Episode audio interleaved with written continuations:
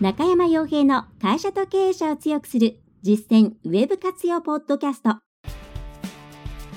この番組では600社以上のウェブコンサル実績を持つ株式会社ラウンドナップ代表取締役の中山が会社経営者に必要な内容に絞り込んで抑えるべきウェブの話題やトピックスをビジネス目線でお伝えしています。皆さんこんにちは。ラウンドナップコンサルティングの中山です。それでは本日も会社と経営者を強くする実践ウェブ、活用ポッドキャストを始めていきたいと思いますので、ぜひとも最後までお聞きいただければと思います。さて、今回はですね、11月第1週のニュースラウンドナップということで、経営者の方々、それからウェブに関わる担当者の方々に押さえておいていただきたいニュースをお伝えしていきます。で11月の第1週ですが、実際それほどこう大きなネタがない1週間だったなと思います。でその中で一つ大きなものとして今回ご紹介したいものが、えーとですね、消費者庁の方から出ている、え、ガイドラインですね。についてですね、有料5人に関するガイドラインですね、まあ、株式会社 ARS および株式会社流星に対する景品表示法に基づく措置命令についてということで、えウェブサイト上の表記に関して、えー、まあ、こう不当な、不当に有料だと誤認させるような内容があったということで、措置がなされています。で、えこれはですね、えこうあまあなんかそういうことしてんだなっていうですね、えー、一言ではなくて、ぜひ皆さんにもこういう、えことは絶対に気をつけなくてはならないという観点で、え見ていただきたいと。ちょっと PDF 長いんですけれども、ぜひ消費者庁の方に行っていただいて、見ていただきたいんですね。で、それをまずご紹介したいと思います。えー、ではですね、その前に、軽く、軽いニュースから、お伝えしますが、えーと、国予算の話ですね、えー、国予算っていうと皆さん文房具のイメージがあるかもしれないんですけれどもで実は椅子ですね。椅子に関してオフィスチェアなどの、えー、オフィス用品に関しても国予算というのは非常に、えー、まあ、ブランドがあります。でその中で、えかなり、え変わった椅子ですね、まあ、方向性としてはもしかしたらバランスボールをチェアにしようというところとつながっているのかなと思いますが、えー、まあ、揺れる椅子というものを国予さんが出しました。で、揺れるっていうのはこれ実際にですね、ぜひ国予揺れる椅子とかで検索をしていただくと、検索結果に動画付きの記事が出てくると思いますんで、えー、見ていただきたいんですが、まあ、かなりですね、こう、なんて言ったらいいんでしょうね、ゆっくりとした動きの乗馬というか、えー、そういうような形で、え、座面、座るところが動いていますと。でこれはグライディングメカという名前らしいんですけれども、えー、何が何を解消したくてこの、ソリューションというか製品を出したかというと、まあ、どうも日本人ってですね主要先進国先進国世界の主要な主要7カ国の中で、えー、最も、うん、座っている時間が長いらしいんですね中央値として。でえー、そうするとやはりこう身体的なさまざまな健康リスクというものが高まっていきますし、また脳の活性化というものにも、まあ、悪い影響があるという研究結果をもとにだったらこう、ね、立ったり座ったりというのもなかなかできないだろうから座ったままで、えー、同じようなこうウォーキングしたりとか運動するような効果が出るそんなものを作りたいということがもともとの考え方みたいです。で動画も見てみるとかなり動いているんで、まあ、これずっとこんな風に動いていたら目が疲れそうだなとは思うんですが、まあ、とはいえ、こういう動くことによって脳も活性化して、体ですね、身体的な部分もケアできるとしたら、相当労働生産性が上がるんじゃないかなというふうに思います。なので、非常に面白い取り組みだなと。日本で生産性を上げましょうという場合には、どうしてもツールを入れましょうとか、仕組みを変えましょうとか、そういうですね、外部の何か、こう、まあ、なんていうんですかね、ドーピングじゃないですけれども、えー、機械とかを使って、えー、やっていこうという傾向が強いんですが、えー、実際、人間のモチベーションとかの方が大きいなというのが私の、え個人的な感想です。そうすると、え人間のモチベーションをどう維持するか、どう上げていくかっていうのは、一つとしてはその考え方みたいなところもあると思いますし、こういったきちんと座りながらですね、運動したり、それから科学的に証明されている範囲でのこう、え脳を活性化する方法みたいなのを追求していくことっていうのも、これからはオフィスワーカーとしてはやっていかなきゃいけないふうに思います。あのあの管理者の方々とか、ぜひですね、えー、まあ、これ結構高いんですね。確か値段は10万はしないんですけど、えー、と8万8000円税別からということなんで、まあ、まだ中古市場に出回るのも先の話でしょうから、うん、そんな簡単に入れられるわけではないとは思うんですけれども、えー、そうではなくてもこう運動を取り入れる、えー、前、えー、伺った会社さんでは定期的に、えある一定の時間になったら、え体を動かすことを強制的にやらせたりあとはま今やってるかどうか分かりませんが昔はチャットワークさんとかは確かに二酸化炭素の量なんかを二酸化炭素計で測って一定にな一定の値を超えたら窓を開けるみたいなことをしてましたね。えそういったところも労働生産性を上げる、え人間の生産性を上げるっていう面で、え視野に入れてもらってた方がいいんじゃないかなと。まあ、むしろそういうところが大きいんじゃないかなというふうに思います。やっぱり気持ちよく働いている状況というのは、え一番、ね、気持ちよくアウトプットできますし、コミュニケーションも良くなるということで、いいことずくめだというふうに思います。でまた、働く側の方もですね、自分のコンディションというものが一体どういう状況だと最も、なんですかね、良くなるのかっていうのは、ぜひ押さえてもらいたいなと思います。私もこう一体どういう状況だと自分の頭が一番働くのかとかどういう状況だとまずいのかっていうのは常に意識するようにしていてそれにあの最高に近づけるようにメンテナンスしています。えーとですね、ただこうなんとなく今日は調子が乗らないから、まあ、そういう日なんだろうなとかそういうふうに思うのではなくてなんでそうなんだろうとかで調子がいい人悪い日は何が違うんだろうなっていうところをぜひ押さえてもらえるといいのではないでしょうか。えー、というのが、えー、今回ちょっとまず先にお伝えしたかった、えー、内容ですね。で、あとは細かいニュースとしては、まあ、 Slack の大規模障害の話とかもありますが、関係している方は見ていただければと思います。え、個人的にはそうですね、まあ、それ以外に気になるものというのはあまりなかったなというところですかね。まあ、一つ、えっ、ー、と、これは、アットニフティさんの方で公開されているニュース、マイナビさんが元ですかね、のニュースとして、えー、シリコンバレーの小学生が iPhone X のことをよく知っているのはなぜかという記事があります。はい、で、これ、結論から言ってしまえば、その、普段乗っているバスとか、えー、車とか、そういったもので日々目にしているからという感じですね。で、これ自体は細かい部分、ぜひ実際の記事を見てもらった方がいいと思うんですが、まあ、これでお伝えしたいことはですね、前回、あの電通さんの、えーと、広告費の話題も出したんですけれども、その中で、えー、看板とかですね、オフライン系の広告って全然、えー、減ってないんですよっていうことをトピックスとして出したんじゃないかなと記憶してます。で、やっぱりですね、この屋外でいろいろな目にするものっていうのは、すごく効果がありますね。えー車で走ってる時の看板みたいなものも効果があるみたいなことがこの記事書いてありますし特にオフライン系で地場商売の方っていうのは、え、こういった認知の手段として、え、実際の、え、ディスプレイ系の広告ですね。そのあの検索エンジンとかそういうことではなくて、えそういったものをきちんと重視した方がいいです。でうちもお客さんの中で駅に看板を設置したらそこから問い合わせが結構来るみたいな話も聞きます。でそれはおそらく別に地方だからとか東京だから東京であ大都市圏だからとかそういうことではなくて、えー、全てに言えることで、えー、情報というのがネット上というか、まあ、パソコンのモニターとか、えーと、スマートフォンの画面の中に溢れている中で現実の世界っていうのはそこまで別にまだ飽和していないですよね。でそういったところっていうのは、まあ、むしろ穴場になっているのかなというふうにも思いますしまたデジタルというものにそんなにまだ触れていない方々にとってもそこは相変わらず重要な存在であり続けるわけです。ということで、え、この記事自体もそうなんですけれども、え、ローカルビジネスをやっている方は、え、オフライン広告を絶対に忘れない。それからそれをローカルビジネスを支援する方はオフライン広告を絶対に軽視しない。そしてそこのノウハウを得るということを、え必ず行っていただくことをお勧めします。えー、というところですね。えー、それではですね、えっ、と、さっきの消費者、え庁の方です。で、これ実際の PDF の方は、え消費者庁ですね、その景品表、今回の事件ですね、え事案については、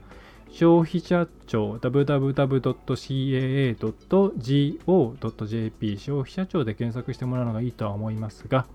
に行っていただくと、えその中で下の方にですね、え今でしたら新着情報のところに載っています。11月、え2日、株式会社 ARS 及び株式会社流線に関する景品表示法に基づく措置命令についてというもので PDF が載っています。でこの中で、えー、ですね、これあの実際のあの問題となったサイトのスクリーンショットも含めて PDF があります。えー、なので、えー、ぜひ見てください。はい、でこれあの同じこの商売あるいはこう何て言うんですかね業種業界に関係なく一度見てもらった方がいいと思いますで自分たちはそう悪いことをしている意識はない、まあ、このケースの場合多分意識はあるんですけど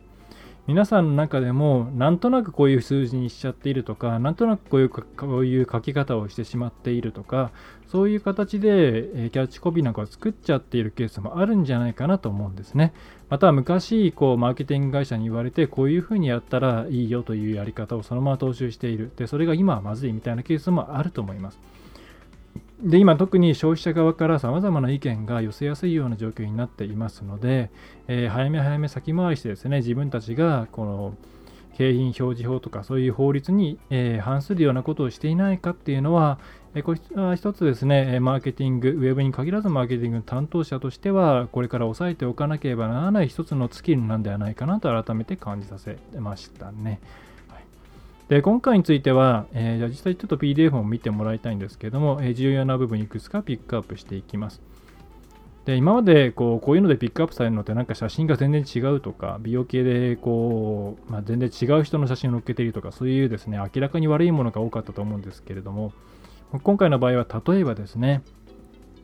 えーとまあ、全国各地に1000箇所または1000箇所以上の拠点があるように書いているけれども実際には、えー、ないとか、あと最短15分で駆けつけますと書いてあるけれども、15分で行けるという客観的な証拠が出せない、出せなかった。だ、えー、そういう、まあ、実際に15分で駆けつけた事例がなかったということなのかなと思いますけれども、っていうものであったり、それから、えー、最大手とか、業界ナンバーワンとか日本一というものを客観的なこうそう名乗るに値する証拠もなしに書いてしまっているとか、えー、こういう内容が、えー、今回焦点になっているんですね。で結構いろんなところでこういうのって書きがちだと思いますしこういう書き方しちゃいましょうよみたいなことを言われるケースって、まあ、ないと信じたいですけどもあると思います。えー、なので、自社のです特にキャッチコピーの部分で、えー、いろいろな数字を出している場合には、これに関しての数字をちゃんと出せるような体制になっているのかどうかっていうのは、きちんと押さえておいた方がいいです。あとは、こう、なんとか、えー、この、今回のケースでは、えー、観光庁と取引があるとか、なんとかに取材されましたみたいなものが、実際にはそんな、え、取引の実績がない。それから取り上げられたことがないみたいなこともあって、これもですね、えー、前任ウェブ担当者から引き継いじゃった、えみたいなケースでは、えそういうふうに書いてあった場合に、まあ、ちゃんとしてるんだろうと。本当に取引があったんだろうというふうに、えー、考えてしまいがちだったりしてこう、ね、裏付けをしてないケースもあると思うんですけれども、本当にこうい取引があったのかっていうのはちゃんと確認していざとなったら証拠を出せるようにしておいた方がいいですね。特にそれが売りになっている場合には本当にここは死活問題になってきます。もしこれ本来はそれその表示が出せないというふうになった場合には、えー、他社に対しての競争力が大きく減ることになりますから早めにそれをカバーするような強みを作って、えー、まあ、その表示を外した後に早くですね受注を、えー、もし受注が減ってしまったら戻せるようにしなければならないと。えそんないろんなこと考えなきゃいけないんで、えー、ぜひ見直してみて、えください。ですね。結構あの昔はこれぐらい拠点があったけども今はないんですとか、でもなんとなくウェブサイト上の表記はそのままにしてしまっていますみたいなことってあると思いますし、また、えー、実績いくつって聞いたら、えー、まあ、10万件ぐらいじゃないとか、1万件ぐらいじゃないっていうふうに言われたんで、そのまま載せてしまってるとか。でも実際、その聞かれた方はですね、なんとなくのイメージで、こう、そろばんを弾いてですね、まあ、こんぐらいじゃないみたいに出しただけで、実際はそんなになかったりとか、ね、えー、そういうケースもあると思うんですね。で、それから、その、あとロゴですね。なんかロゴを載せておくことでそこと取引があるように見える、見せているんですけども、実際にはないとか。こういうところは確認をするようにしてもらいたいですし、社内でもそういう時に、えー、そういうふうに聞かれたら、例えばお客さんから電話がかかってきて、これ根拠は何ですか？っていうふうに聞かれた時にすぐに出せるような体制にしておいた方がいいと思います。なんかそれがですね、えーと、ちょっと調べますので1週間待ってくださいっていうふうになると、かなり信頼度が落ちると思うんですね。で今、まあ、そういう小さな一人の声がどんどんどんどんネット上に広がっていくわけですから、えー、悪い別に悪いことをしていない、本当にデータがを探すのがなかなか、えー、大変だから1週間かかってしまったような状況であっても、あたかもそれがですね、えー、こう有料誤認をしているのを隠そうとしているとか、そういうふうに捉えてしまうこともありますから、え自分たちの、え特にですね、重要になってくるようなセリングメッセージについては、その内容について、えー、ぜひ押さえておいてください。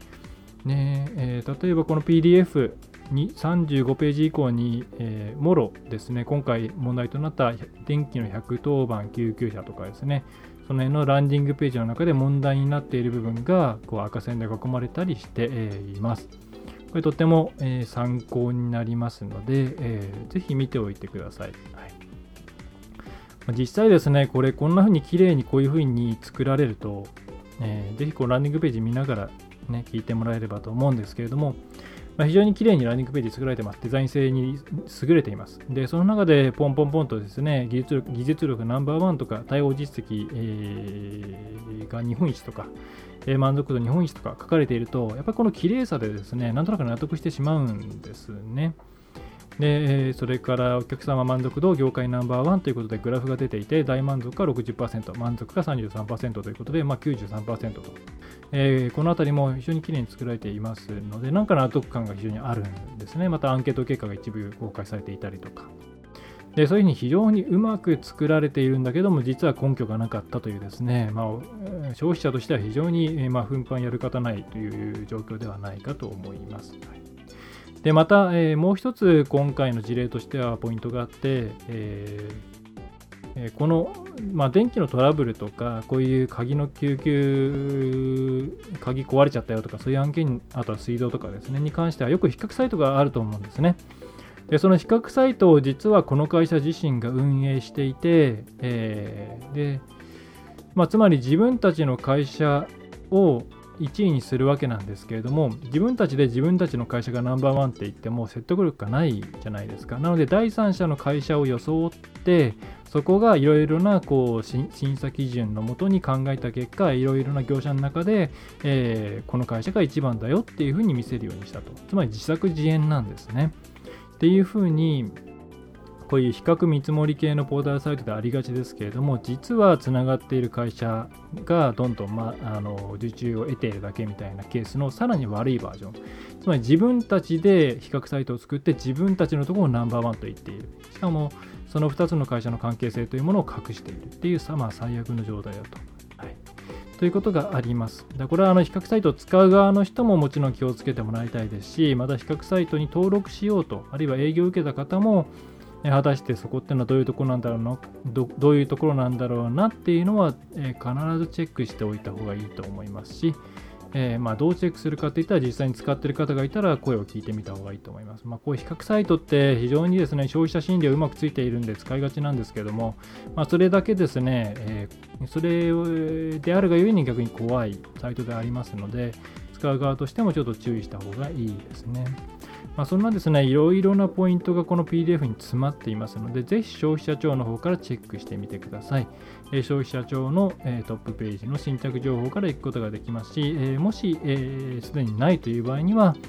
えー、株式会社 ARS 株式会社流線景品表示法に基づく場合、えー、措置命令などで検索してもらうと多分、えー、PDF が直で出てくるんじゃないかなというふうに思います。まあ、やっぱりですね、今、うん、なんでしょ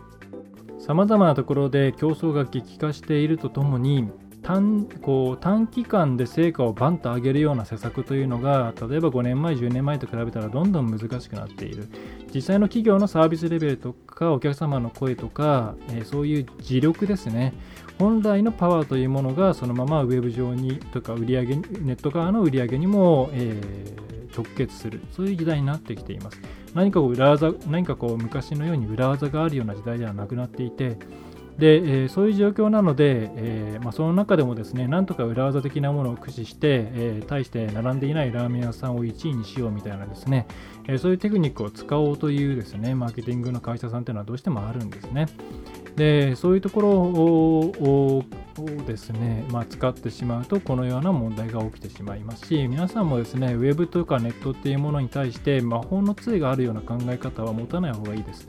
え自分たちの商売がきちんとしていなければ、どんなにネットとかウェブで、ええプロモーションを行ったとしても、え長い目で見たときに全然ですね、企業の、え売上とか、えプラスの要因につながりません。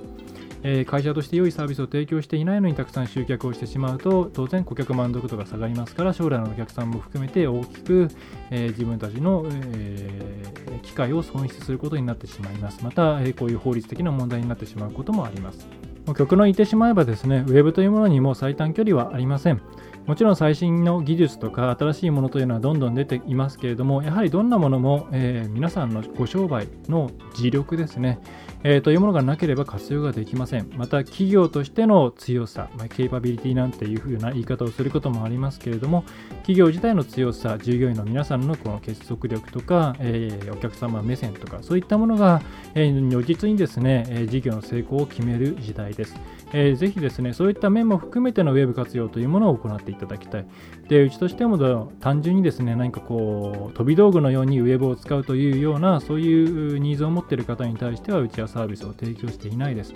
一緒になって今どういうニーズを拾っていけばいいのか皆さんの事業をどういうふうに表現していけばどんな商品を出していけば、えー、売れていくのか反響が得られるのかそういうふうに伴走しながらやるコンサルティングを行っていますので、えー、そういうところですね、えーまあ、うちの別にコンサルティングを受けてくださいというわけではなくて皆さんも、えー、正面から事業に向か、え、向き合うことを、していけば、え、自然とウェブの方もうまくいく、え、そんな時代に入っているというふうに考えてください。はいまあ、多分もう5年後なんかもその影響がさらに強くなっていて、え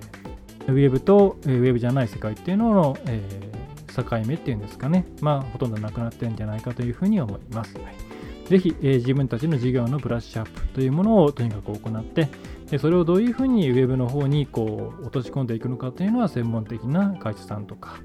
の力を借りて進めていくような、そんな感じで進めていってもらえるといいんではないでしょうか。えー、ということで、えー、今回のポッドキャストは以上になります。えー、お知らせとしてはですね、いろいろあるんですが、えやっぱり、え本ですね、今、え半分ぐらいまで、え構成、えしていて、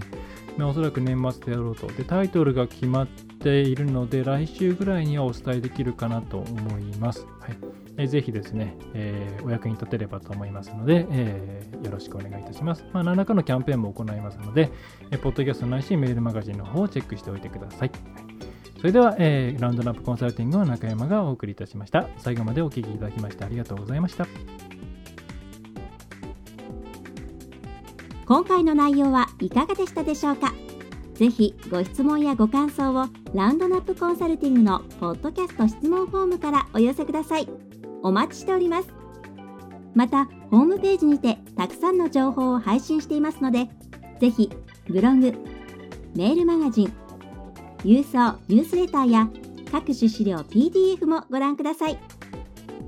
この世からウェブを活用できない会社をゼロにするを理念とする株式会社ラウンドナップがお送りいたしました。